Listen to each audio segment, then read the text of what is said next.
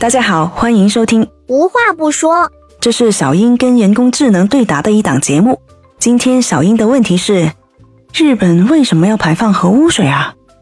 日本政府决定排放核污水，是因为福岛核电站事故导致大量核污水积聚，储存容器已接近饱和。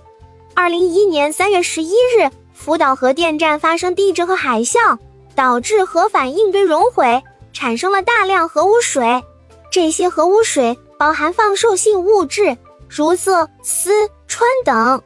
为了冷却核反应堆，福岛核电站的运营方东京电力公司需要持续注水，加上地下水和雨水的渗入，核污水不断增加。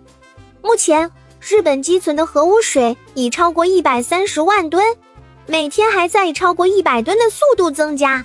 日本政府考虑到储存容器已接近饱和。无法继续储存核污水，因此决定将核污水排放入海。他们选择了排放入海的方式，是因为其他处理方式需要更高的技术含量和经济成本，而排放入海是成本最低的方案。然而，这一决定引起了国内外的强烈反对和质疑。有人担心核污水排放会对海洋生态环境和人类健康造成影响，也有人担心核污水。会通过洋流扩散到其他地区。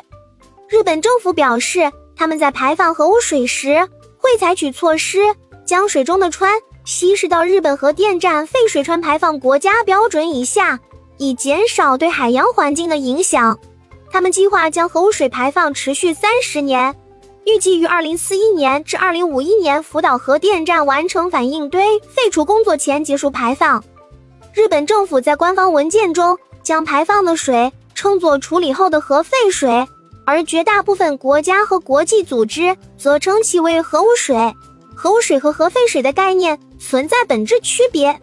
核污水是指发生核事故后，核反应堆的保护外壳破裂，冷却水直接接触反应堆中放射性物质，具有高度放射性的水。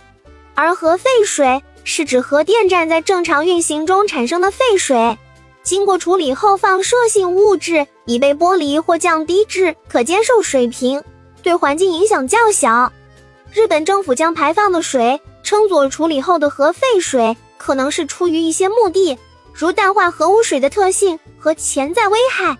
然而，这种做法引发了国际社会的争议和质疑，因为核污水和核废水的本质是不同的，不能混为一谈。总体而言，国际社会对日本排放核污水的立场是复杂的，存在不同的观点和立场。一些国家和地区，如中国、韩国、太平洋岛国等，对此表示强烈反对和担忧，认为日本违反了国际海洋法公约的相关规定；而另一些国家和组织则认为，日本政府在处理核污水方面采取了适当的措施，符合国际标准和相关法规。